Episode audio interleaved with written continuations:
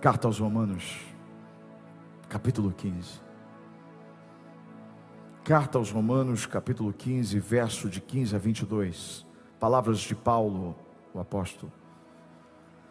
A respeito de alguns assuntos, eu escrevi a vocês com toda franqueza, principalmente para fazê-los lembrar-se novamente deles, por causa da graça que Deus me deu de ser um ministro de Cristo Jesus para os gentios, com o dever sacerdotal de proclamar o Evangelho de Deus, para que os gentios se tornem uma oferta aceitável a Deus, santificados pelo Espírito Santo. Portanto, eu me glorio em Cristo Jesus, em meu serviço a Deus. Não me atrevo a falar de nada exceto daquilo que Cristo realizou por intermédio em palavras, por meu intermédio em palavra e em ação, a fim de levar os gentios a obedecerem a Deus pelo poder de sinais e maravilhas e por meio do poder do Espírito de Deus. Assim, desde Jerusalém e arredores de Ilírico, proclamei plenamente o Evangelho de Cristo Sempre fiz questão de pregar o Evangelho onde Cristo ainda não era conhecido, de forma que não estivesse edificando sobre alicerce de outro, mas antes, como está escrito, hão de vê-lo aqueles que não tinham ouvido falar dele, e o entenderão aqueles que não o haviam escutado. É por isso que muitas vezes fui impedido de chegar até vocês. Calma, você vai entender o contexto dessa história, dessa parte dessa carta tão linda e tão importante que é a carta que Paulo escreveu aos Romanos. Quando acordei ontem pela manhã, Viviane já tinha acordado, estava fazendo o devocional dela, estava na mesa, sentada, tomando café e lendo a Bíblia. Foi quando eu me assentei e perguntei o que ela estava lendo. Ela disse: Eu estou lendo Romanos capítulo 15. E ela começou a falar para mim do que ela estava lendo. Naquela hora, o Senhor começou a ministrar aos nossos corações. E eu disse para ela: Eu vou meditar nesse texto porque eu creio que Deus quer falar com a igreja amanhã sobre isso. E aí eu fui para o meu secreto com Deus. E ontem eu falei para os jovens que por muitas vezes o meu secreto não é um monte com todo respeito ao monte, o meu secreto é no banheiro. Quando eu estou falando com Deus, quando eu vou ao banheiro, eu tomo banho e ali eu me desligo de tudo e recebo a palavra do Senhor.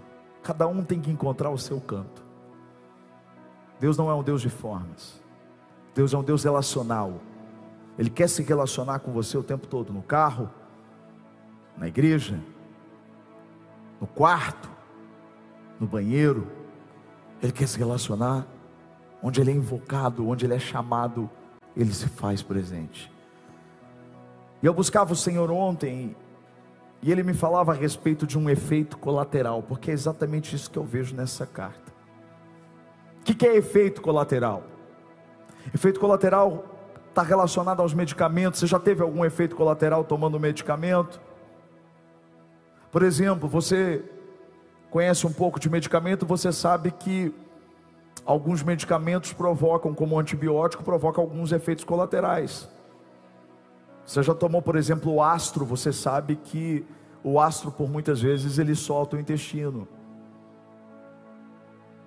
Por muitas vezes, antibióticos fortes, eles têm como efeito colateral dores no estômago.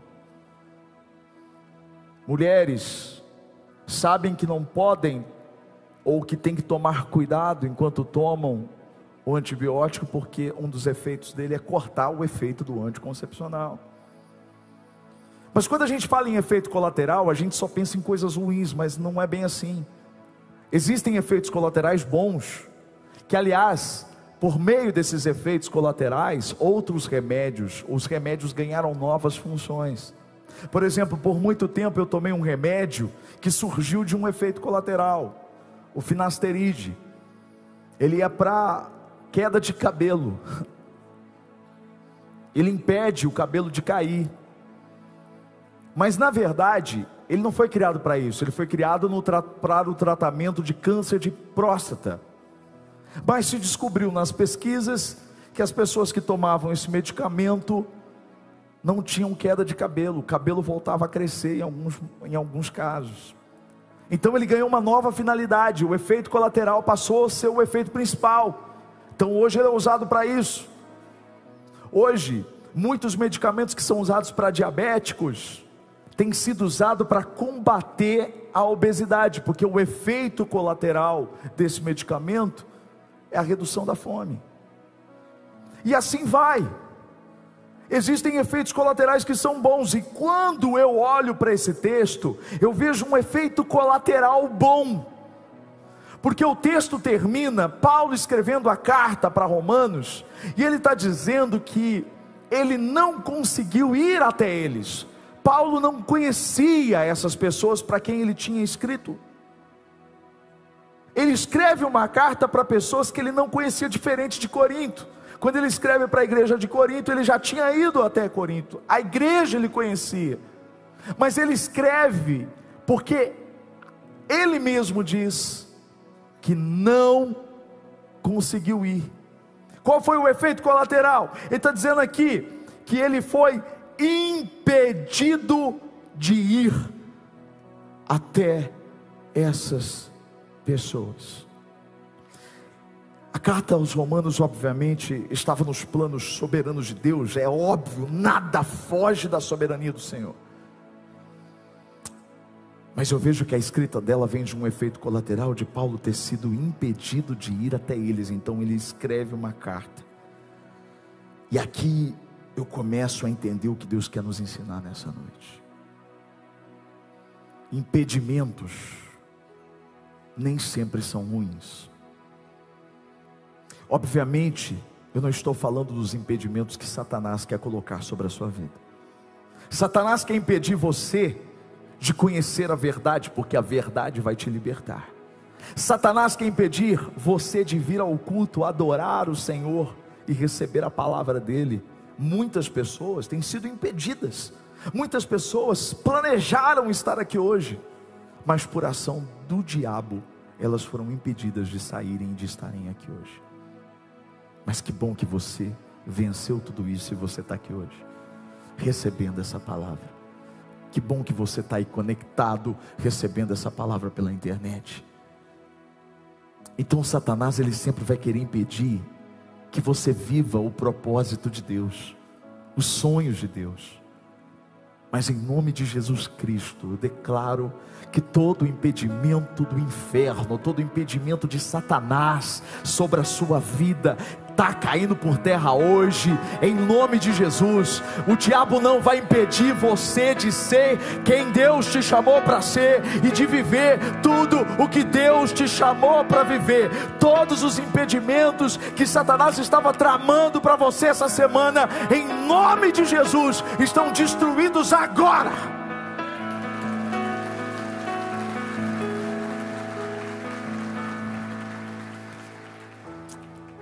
Mas tem impedimentos que são bons, e eles não são do diabo, eles são de Deus. Às vezes não é o diabo que vai te impedir, às vezes é Deus. E os impedimentos dele levam a gente a um outro patamar.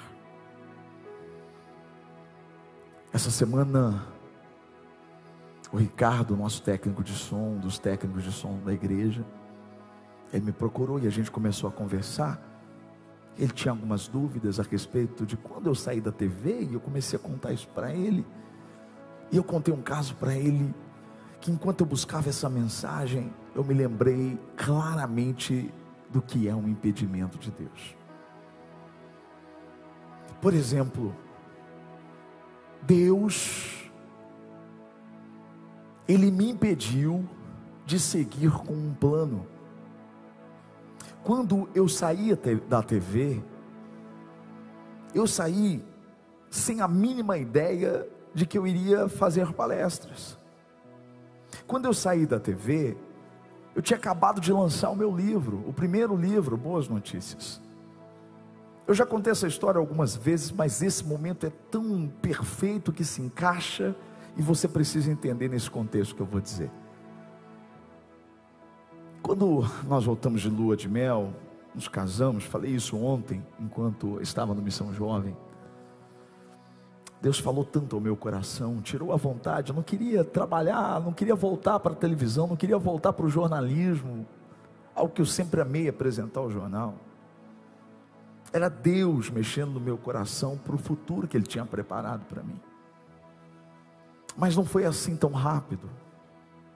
Foram nove meses, e nesses nove meses eu escrevi o livro Boas Notícias, e quando eu pedi demissão, saí da televisão, eu pensei, poxa, eu vou vender os livros, eu vou escrever. Eu me lembro que a primeira edição foram de dois mil livros. Desses dois mil livros, nós vendemos 500 livros nos shoppings da região, em lançamentos. Eu tinha ainda em casa 1.500 livros. Não é tão fácil assim vender livro. E aí, eu fui pregar na casa de uma pessoa, de um homem, de um empresário, e ele se colocou à disposição para vender os nossos livros, o meu livro, Boas Notícias, nas lojas que ele tinha. E ele tinha muitas lojas. Eu disse para ele francamente: eu não tenho dinheiro nem para produzir mais livros, porque eu pedi demissão e eu ainda não sei o que Deus quer de mim. E ele disse para mim: Juliano, vamos fazer cinco mil livros, entre em contato com a gráfica, encomende esses 5 mil livros, eu pago esses 5 mil livros, vendo esses 5 mil livros, e depois você faz mais, e assim por diante. Entrei em contato com a gráfica, encomendei os 5 mil livros, mas a visão empreendedora, eu pensei, poxa, 5 mil livros, por tanto de loja que ele tinha, isso não vai dar para nada, eu preciso ter um estoque já pronto, porque a gráfica demorava um mês para fazer os livros. Então eu mandei nesse intervalo fazer mais 3 mil livros, com mais 1.500 que eu tinha em casa, eu ofereceria mais 4.500 livros quando ele vendesse os 5 mil. O problema é que ele se envolveu num problema que fez com que ele saísse de cena da cidade. E aí, a pessoa da gráfica me ligou e disse: Juliano, os livros foram entregues de uma forma clara, tipo, e aí, quem é que vai pagar? E aí eu liguei na empresa e perguntei: escuta, os livros, eles já vão ser vendidos nas lojas? E a pessoa que estava do outro lado, muito educadamente, disse assim: Juliano, os seus livros estão aqui, mas tem um problema. O sócio disse que não vai vender os livros nas lojas e que você pode vir buscar todos os livros. Eu liguei para essa pessoa. Infelizmente, ele foi muito mal educado comigo.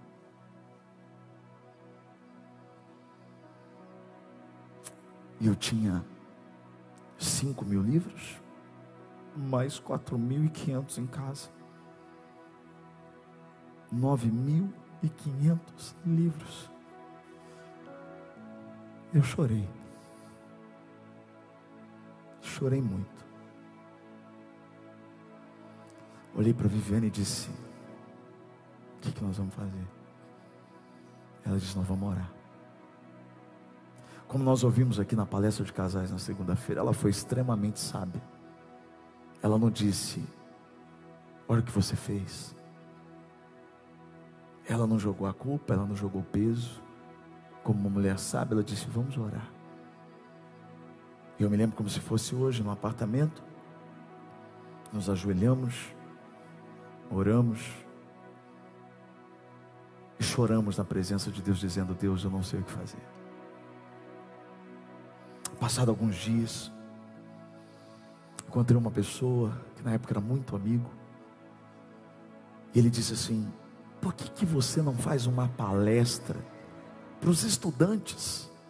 E de repente você vende os livros para os estudantes, conta a sua vida. Eu falei, mas eu nunca fiz uma palestra na vida, eu prego nas igrejas, mas palestra, eu nunca vi, eu nunca tinha assistido uma palestra.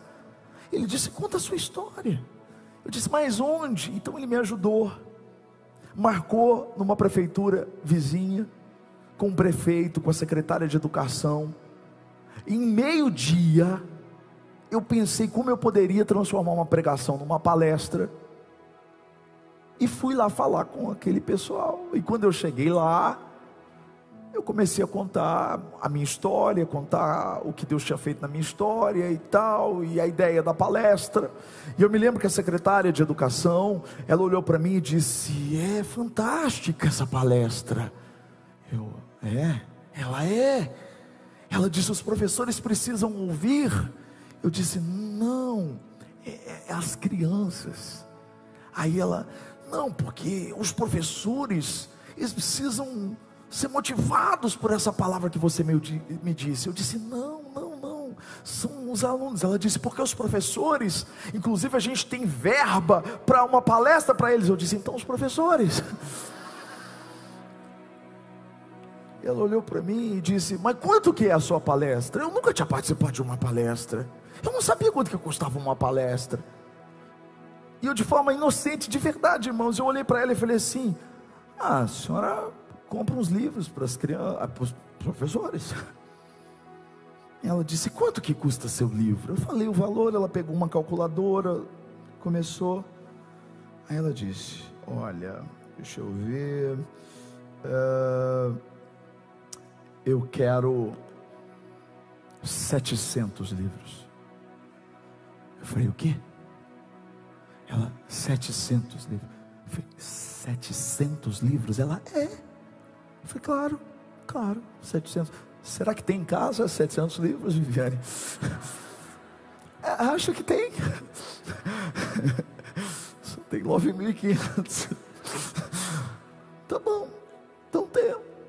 Saí de lá, mas eu já não estava nem pensando mais naquela cidade. Entrei no carro e disse: Viviane, você entendeu o que Deus está fazendo? Ela, o quê? Eu falei, Vamos para São Carlos, vamos marcar uma reunião com a secretária lá de educação. Vamos apresentar para ela. Cheguei aqui já falando tudo que eu tinha ouvido com a outra secretária. Falei, olha, os professores precisam muito ouvir uma palavra.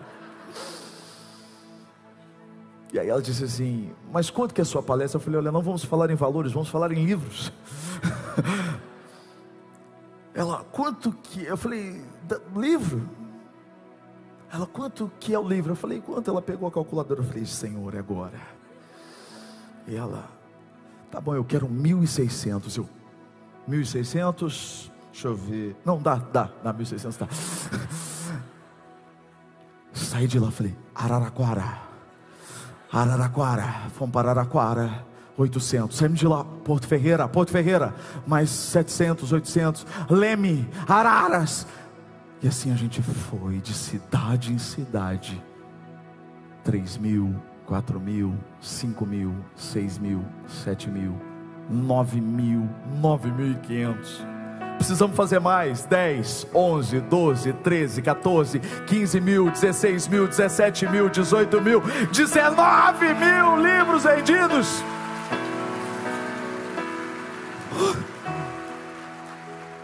o que parecia um impedimento, era Deus me conduzindo a outro caminho. Ele me impediu de vender os livros através daquelas pessoas, para que esses livros chegassem a tantas outras através da palestra. Porque depois da palestra, o Senhor me levou ao encontro de encorajamento, e do encontro de encorajamento surgiu a missão encorajamento. Uau! Uau!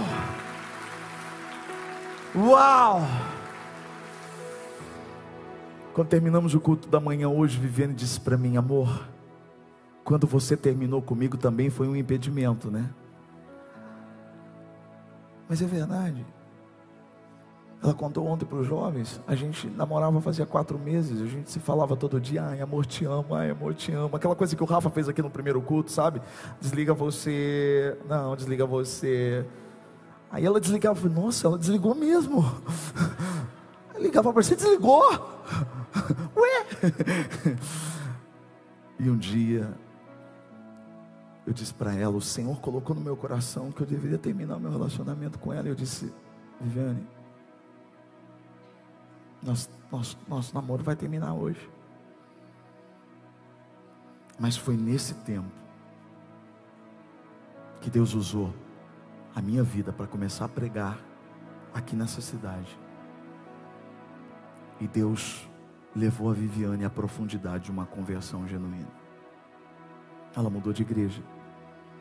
Tanto que quando a gente voltou, a gente voltou justamente num congresso de missões. Existem impedimentos que talvez você não entende agora. Talvez você olhe e fale, por que, que Deus está me impedindo disso? Por que, que isso está acontecendo agora? Pelo amor de Deus, entenda a palavra que eu tenho hoje para você. Existem impedimentos que são maravilhosos. Podem não parecer no momento, mas eles são de Deus e eles são bênção para você. E um dia você vai agradecer por todas as vezes que Deus impediu você de ir por caminhos que Ele não tinha planejado para você. Quando eu olho para essa história toda, quando Paulo diz eu fui impedido, eu fui impedido de ir até vocês, eu vejo por trás desse impedimento uma oportunidade. Olha para essa pessoa do seu lado e diga assim: quando Deus te impede de alguma coisa, é porque Ele tem oportunidades preparadas para você. Atrás do impedimento de Deus havia uma oportunidade ou várias oportunidades para Paulo. A Bíblia diz que ele não pôde ir até os romanos, porque foram abertas muitas oportunidades para ele pregar o Evangelho onde as pessoas não tinham Cristo, meu Deus. Sabe qual que eu vejo a primeira oportunidade? que Deus deu a Paulo, a oportunidade de Paulo entender quem ele era e para que ele foi chamado. Às vezes, Deus vai impedir coisas na sua vida para que você entenda quem você é e para que você foi chamado. Não existe nada mais importante do que uma pessoa entender isso, entender quem ela é entender qual é o propósito certo. Você pode não saber todas as coisas, mas quando você sabe aquilo que não faz parte do seu projeto, já é meio caminho andado. Quando não faz parte do, do seu propósito, do propósito que Deus tem para você, já é meio caminho andado. E quando eu olho para esse texto, eu vejo exatamente isso na vida de Paulo. Porque foi através de um impedimento, um outro impedimento, porque Paulo viveu muitos impedimentos da parte de Deus. E esse impedimento fez com que Paulo entendesse o que Deus queria dele. Eu quero mostrar para você.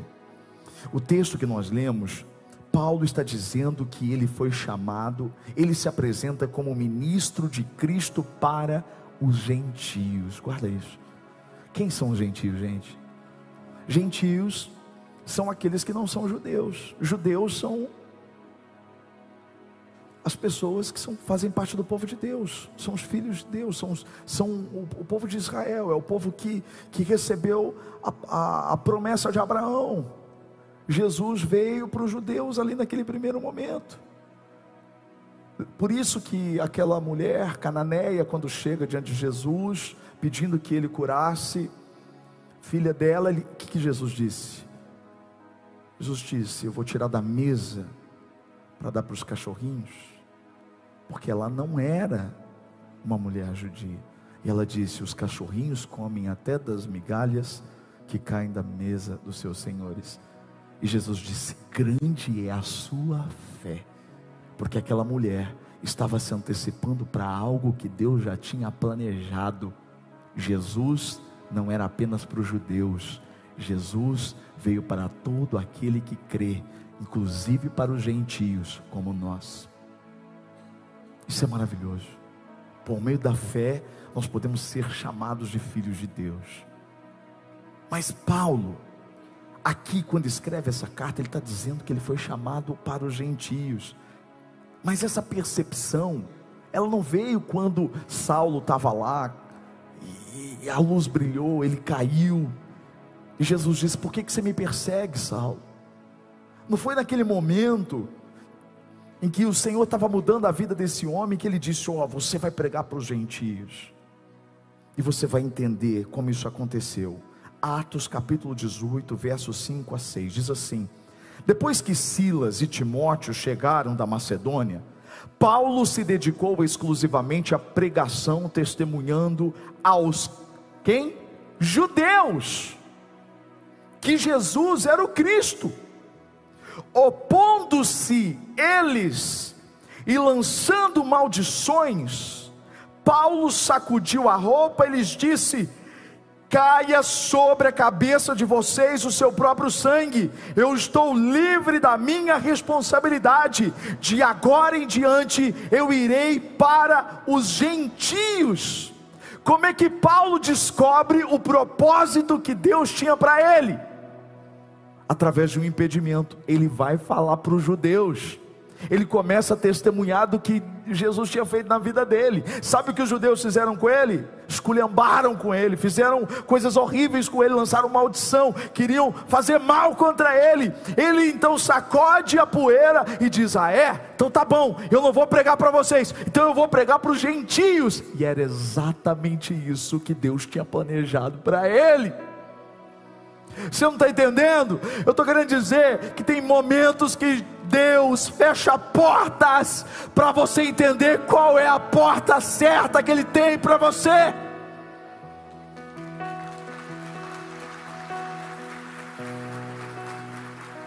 Eu fico pensando, se todos os judeus recebessem com calma, com clareza, com gratidão a palavra que Paulo estava pregando, ele talvez nunca tivesse pregado para os gentios. Às vezes Deus precisa, através de atos assim, nos impedir de prosseguir por outro caminho, senão aquele que Ele projetou para nós. Paulo é considerado um dos maiores apóstolos porque foi um apóstolo fora do tempo, segundo a Bíblia. Ele pregou para aqueles que não faziam parte do povo de Deus, os gentios, escreveu a maior parte do Novo Testamento, porque ele entendia quem ele era, então ele fluiu. Olha para mim, quando você entende quem você é e qual é o propósito que Deus tem para você, você flui. As coisas se aceleram na sua vida. Você vive o que você nunca imaginou viver. Eu posso dizer uma coisa para você que eu tenho vivido coisas incríveis. Porque o Senhor tem me mostrado para que Ele me chamou. E por isso o mover dele tem fluído sobre a minha vida. A minha oração é que você também entenda qual é o propósito de Deus sobre você. A segunda oportunidade, que foi gerada através desse impedimento de Paulo ir até Roma, foi a oportunidade de viver o sobrenatural. Romanos capítulo 15, verso 19. Ele está dizendo assim: nós lemos isso pelo poder de sinais e maravilhas, e por meio do poder do Espírito de Deus, assim desde Jerusalém até arredores de Lírico, proclamei plenamente o Evangelho de Cristo. Paulo não foi para Roma, porque Deus queria aperfeiçoá-lo, queria dar experiências através dos sinais, não apenas da palavra, não através apenas da autoridade, mas através dos milagres, dos sinais. E quando você olha para a Bíblia, você vai ver Paulo sendo usado de uma forma tão poderosa e experimentando milagres. Deixa eu dizer uma coisa para você, a pastora já disse aqui. Às vezes, quando você tem um não, quando você tem uma porta fechada, quando você tem um impedimento, é Deus te levando para viver o que você nunca viveu te dando experiências que você nunca teve, que não se aprende em qualquer lugar, se aprende na escola com Ele. Primeiro confronto que Paulo teve com um homem chamado Elimás, Atos capítulo 13, verso de 9 a 12, um homem que se opunha ao que Paulo estava pregando, ele atrapalhava o evangelho de ser pregado. Olha que diz: então Saulo, também chamado Paulo, cheio do Espírito Santo, olhou firmemente para ele mais e disse: Filho do diabo, inimigo de tudo que é justo, você está cheio de toda espécie de engano e maldade. Quando é que você vai parar de perverter os retos, de, do, os retos caminhos do Senhor? Ele diz: saiba agora que a mão do Senhor está contra você, e você ficará cego e incapaz de ver a luz do sol durante algum tempo. Imediatamente vieram sobre ele névoa e escuridão, e ele, tateando, procurava quem guiasse pela mão. O procônsul, vendo o que havia acontecido, creu profundamente impressionado com o ensino do Senhor.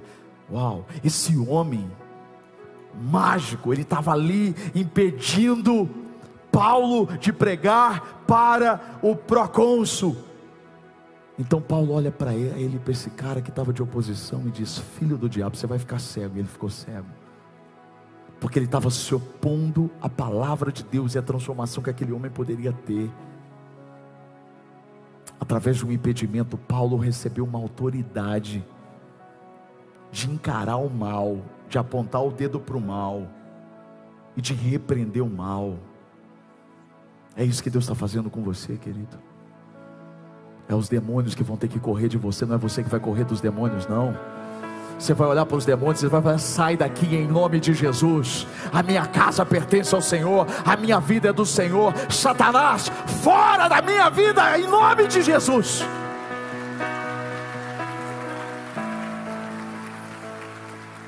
Paulo foi usado como instrumento de cura, oportunidade que ele teve de curar, curou um coxo. A Bíblia diz que até os lenços de Paulo eram usados como instrumento de cura na vida das pessoas. A Bíblia diz que uma moça adivinha chegava e dizia: Paulo, Aí vai um homem de Deus, o servo do Deus Altíssimo. Paulo olha para ela, tem discernimento de espírito, entende que estava nela era um demônio, ele expulsa o demônio daquela mulher. Você não vai ser mais enganado por elogios, você não vai ser mais enganado por, por, por sedução de Satanás. Você vai conseguir perceber, porque tem muitas críticas que são de Deus e tem muitos elogios que são do diabo.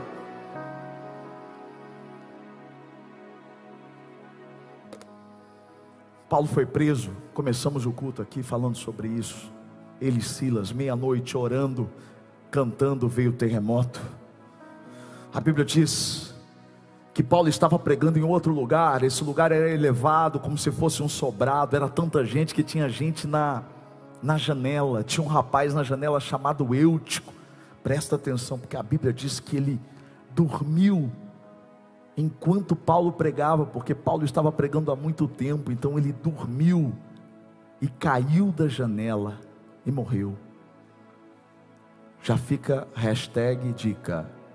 Se você dormir enquanto eu prego, eu não sou Paulo, eu não vou te ressuscitar, viu? Paulo ressuscitou Eutico. Paulo enfrentou um naufrágio indo para Roma. Agora ele estava indo para Roma, enfrentou um naufrágio. O navio se perdeu, a carga se perdeu, mas ele e todos os passageiros foram libertos pelo Senhor, foram salvos pelo Senhor. Eles chegaram na ilha. Paulo foi mexer numa, numa, nos gravetos para fazer uma fogueira. A Bíblia diz que veio uma víbora e picou a mão dele. Todo mundo falou: Nossa, esse cara deve ser do mal, porque olha a víbora picando ele. O cara acabou de passar pelo naufrágio. Todo mundo olhava para Paulo pensando que ele fosse morrer, mas o veneno não fez mal para ele. E sabe o que Paulo fez? Foi um instrumento de cura, curando todas as pessoas que estavam doentes naquela ilha. Então ele chegou em Roma. Quanta coisa aconteceu até de verdade ele chegar em Roma. Tem coisas que Deus está impedindo agora, para liberar depois. Para quando Ele liberar depois, você já tenha passado por tantas outras coisas, que você chegue a este lugar de forma diferente. Irmãos, pessoas foram mudadas. Paulo está dizendo: me deu oportunidade, Deus me, Deus me impediu porque eu fui pregar em lugares onde as pessoas não conheciam Jesus. Lídia teve a vida transformada, Priscila e Áquila andaram com ele, líderes foram formados, igrejas foram formadas. Paulo viu muitas coisas acontecendo, mas escuta o que eu vou dizer. Presta atenção porque agora é forte. O maior efeito colateral disso tudo foi a carta que Paulo escreveu sem ter ido lá. Agora eu, eu, eu pergunto para você: se Deus não tivesse impedido Paulo de ir, ele não precisaria ter escrito a carta, certo? E aí é que está. Deus não só trabalhou no momento em que Paulo não foi, usando a vida dele ali naquele momento. Deus não só trabalhou com a escrita, que foi o efeito colateral da não ida, do impedimento. Deus não só trabalhou na vida dos romanos que leram essa carta, mas olha só, fruto de um impedimento, porque Paulo não pôde ir, Paulo escreveu uma carta tão profunda, e essa carta tem mudado vidas ao longo de tantos séculos. Essa carta aos Romanos é uma, da, é uma das cartas mais importantes da Bíblia, porque ela trata de assuntos fundamentais do cristianismo. Para você ter uma ideia, no início dos séculos, o bispo de Constantinopla, chamado João, João Crisóstomo, um dos caras mais usados no início da igreja, no início da igreja cristã, a história diz que esse cara, ele lia e pedia para que fosse lida essa carta aos romanos para ele uma vez na semana. Você precisa ler essa carta. Você precisa entender do que eu estou falando aqui nessa noite, das verdades que Paulo escreveu nessa carta e por que essa carta foi tão importante. Você sabia que Agostinho, sabe quem é Agostinho? Agostinho foi um dos maiores filósofos e maiores teólogos de todos os tempos. Ele é considerado pela Igreja Católica santo, Santo Agostinho. Mas Agostinho foi um homem que teve a sua vida transformada, ele se converteu ao ler Romanos, capítulo 13. Essa carta que foi escrita por causa do impedimento de Paulo ir lá. Agostinho tinha uma vida devassa, imoral, de prostituição, de bebedeira. E ele conta em uma das maiores obras dele, Confissões, ele conta como ele chegou até essa carta de Romanos. Olha o que ele disse, eu separei um trecho do livro dele que diz assim: De repente eu ouvi isso em no ano 386. De repente eu ouvi a voz de uma criança que cantava: Toma e lê, toma e lê. Eu entendi que era Deus quem me convidava a abrir a Bíblia que eu estava entre as mãos. Apressei-me a ler o texto que tinha diante dos meus olhos. Olha aqui, ele estava em crise, era um homem que tinha uma vida devassa, e de repente, ele em crise, ele começa a ouvir uma criança que estava gritando, cantando, toma e lê, toma e lê. Ele entendeu porque ele estava com a Bíblia na mão. Ele está com a Bíblia na mão, e aí ele ouve, toma e lê, toma e lê. Ele abre a Bíblia. E quando ele vai ler a Bíblia, olha o versículo que ele lê. Fala assim, não é Deus. Capítulo 13, verso 13 e o 14 de Romanos. Comportemo-nos com decência como quem age à luz do dia, não em orgias e bebedeiras, não em imoralidade sexual e depravação, não em desavença e inveja, ao contrário, revistam-se do Senhor Jesus Cristo e não fiquem premeditando como satisfazer os desejos da carne. O cara que vivia tudo isso, leu parte da carta que Paulo escreveu só porque ele foi impedido de ir, ele escreve. Olha o efeito colateral. Esse homem lê tudo isso e ele fala: Ele está falando comigo. Sabe o que acontece? Um ano depois, Agostinho era batizado e ele se torna um dos homens mais influentes do cristianismo. É incalculável como as obras deste homem influenciaram o que a gente vive hoje. Eu separei algumas frases de Agostinho e ele disse assim: ele escreveu frases como essas: dizer que amamos Deus, enquanto vivemos uma vida sem santidade, é a maior das falsidades. Ele escreveu: não adianta ficar perto da luz com os olhos fechados. Ele escreveu: se você crê somente no que gosta do Evangelho e rejeita o que não gosta, não é no Evangelho que você crê, mas sim em si mesmo. Ele escreveu: quem se entrega ao pecado para de orar, mas aquele que ora para de pecar. Uau! Um homem que foi influenciado pela carta de Paulo e que influenciou tantas outras pessoas. Quer mais? Você sabia que a gente está aqui hoje? numa igreja protestante, numa igreja evangélica, porque um dia um homem chamado Martinho Lutero, um monge da igreja católica, que não tinha tanto acesso à Bíblia, ele estava na biblioteca, então ele abre a Bíblia, ele tem acesso a um exemplar da palavra de Deus, ele abre a Bíblia em onde? Romanos capítulo 1, e ele lê esse versículo que você vai ver aí, ó, porque no evangelho é revelada a justiça de Deus, uma justiça que do princípio ao fim é pela fé, como está escrito, o justo viverá pela fé. Você não tem ideia do que isso provocou na vida desse homem porque na época a igreja trabalhava com indulgências, ou seja, só tinha acesso à salvação quem tinha dinheiro, você pagava para ter, é, era, era, era uma fé totalmente por obras. E quando ele lê isso, ele fala: está tudo errado, está tudo errado. A gente não é salvo por obras, a justiça é de Deus, a gente é salvo pela fé. E esse homem começa a mergulhar na carta de Romanos, e ele escreve 95 teses, que dão início à reforma protestante. Ele não queria construir uma outra igreja, ele queria reformar aquela igreja, mas isso não foi possível, e daí surgiram os protestantes que acreditam nas solas. Que solas são essas? Que a gente só precisa de Jesus, que a gente só precisa da graça, que a gente só precisa da glória para Ele, que a gente só precisa da fé. Tudo que a gente está vivendo aqui hoje foi porque um homem leu essa carta que Paulo escreveu, porque foi impedido de ir até Roma. Você está entendendo onde eu quero chegar?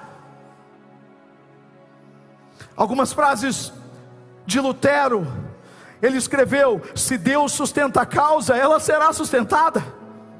Ele escreveu: Uma masmorra com Cristo é um trono, um trono sem Cristo é um inferno. Ele escreveu: Você não é responsável apenas pelo que diz, mas também pelo que não diz.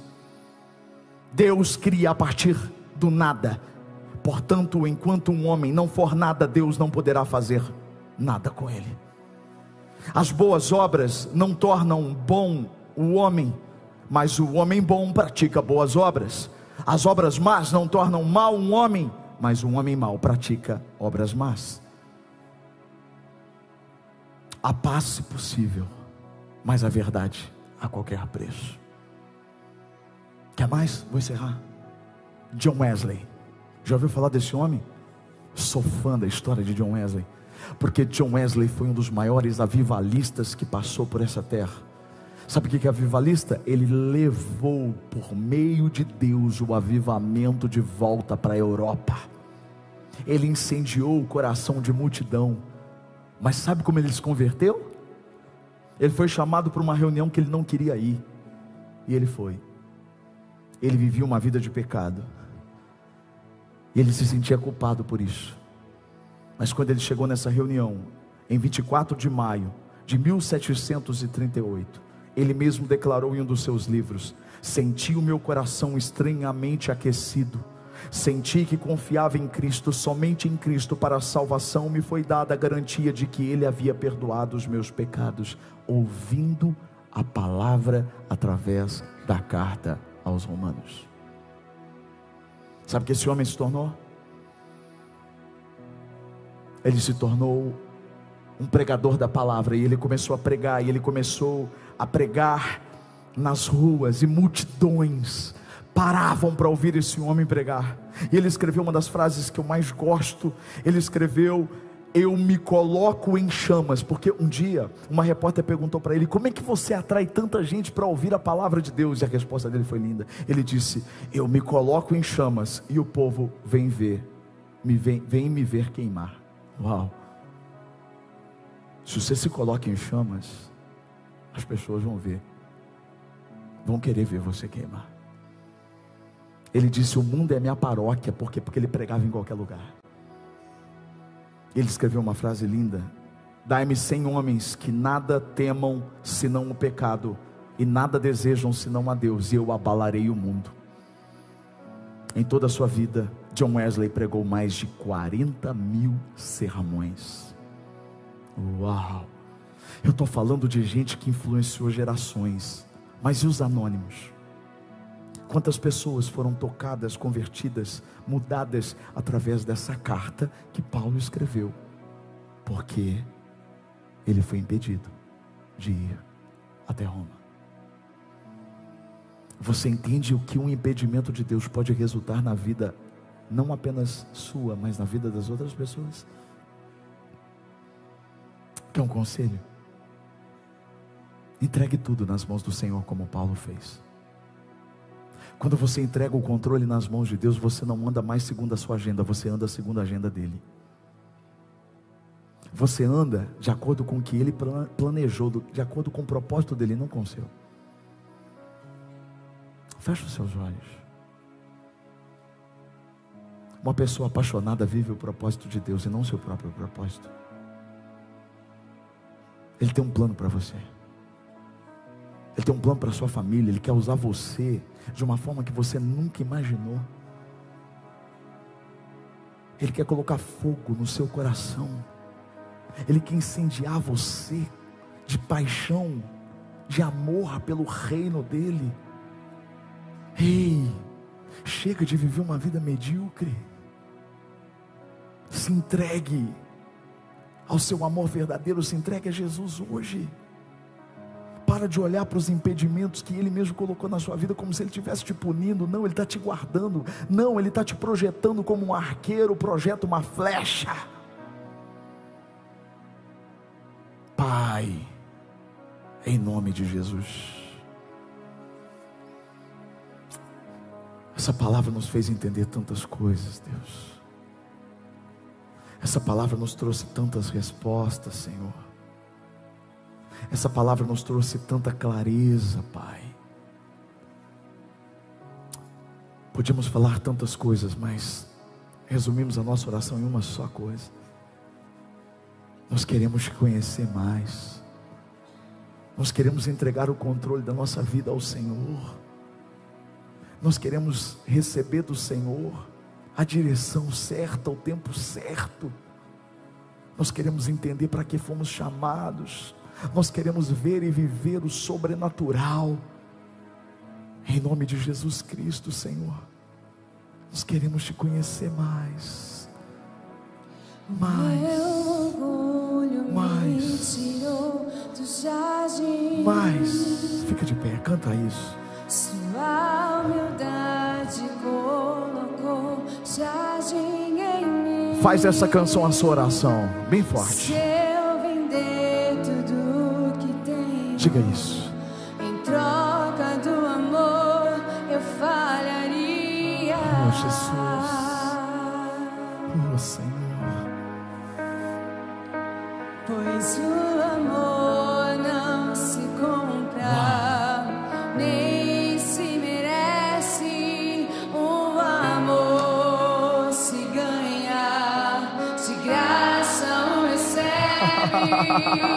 Eu quero eu quero.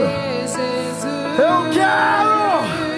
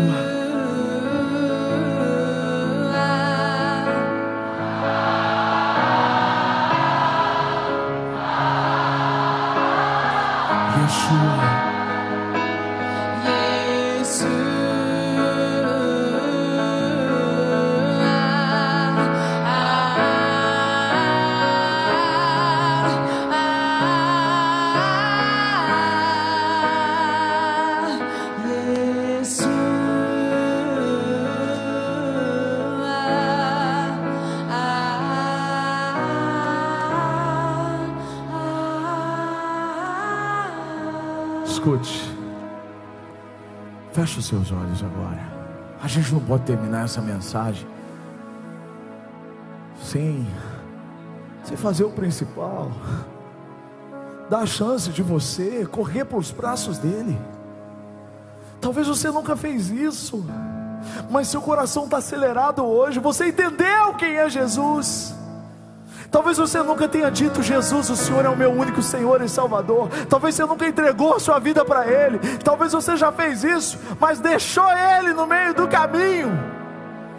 Hoje é o dia de você se encontrar com Ele, de você abraçá-lo, de você viver tudo isso, de viver o propósito que Ele tem para você, de confessar os seus pecados diante dEle e dizer: Senhor, eu quero viver tudo isso.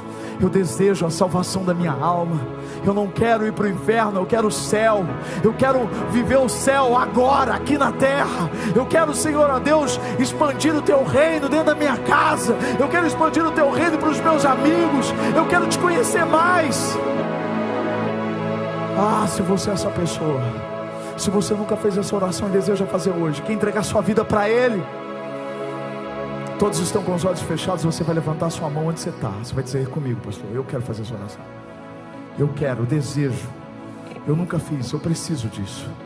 Eu quero, eu cansei de viver a minha vida. Eu quero viver uma vida que Ele tem para mim.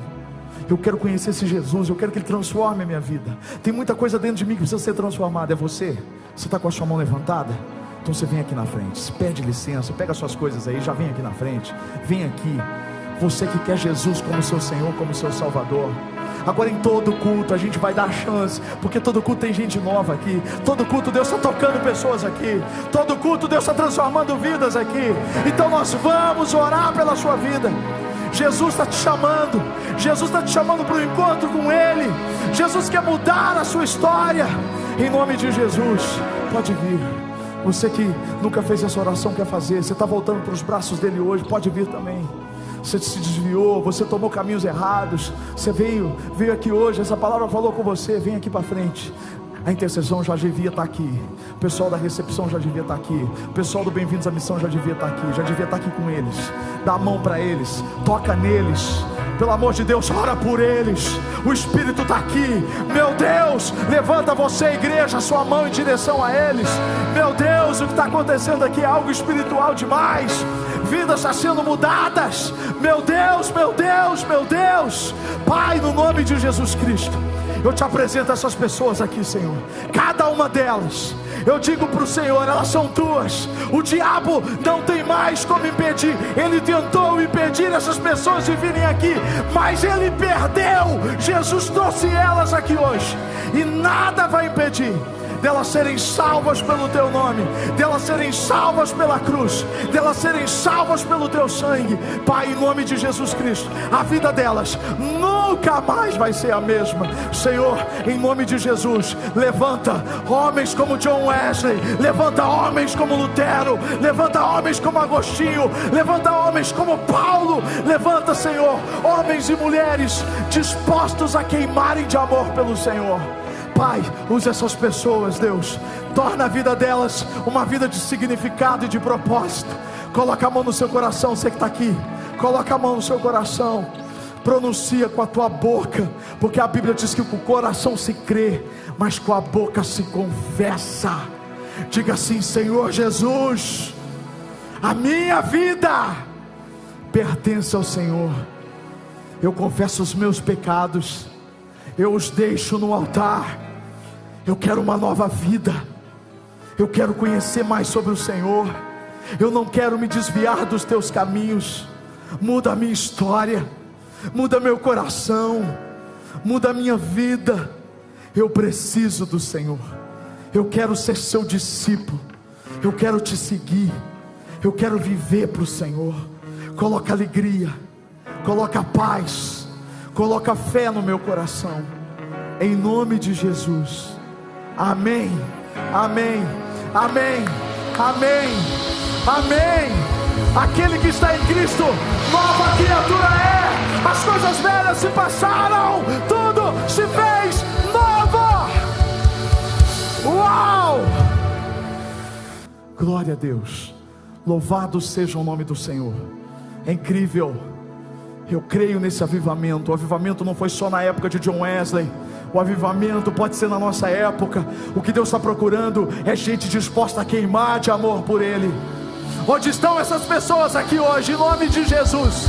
Aleluia! Uau! Feche os seus olhos, levante a sua mão para o alto. Que você tenha uma semana incrível, uma semana extraordinária, uma semana fora da caixa, fora do normal. Que todo impedimento de Satanás caia por terra e que o Senhor te direcione pelos caminhos dele. Saia daqui com o seu coração transbordando. Continue queimando de amor por ele onde você for. Não deixa Satanás te iludir, não deixa ele tirar o que Deus colocou dentro de você hoje não. Nada em nome de Jesus vai tirar essa palavra de dentro de você.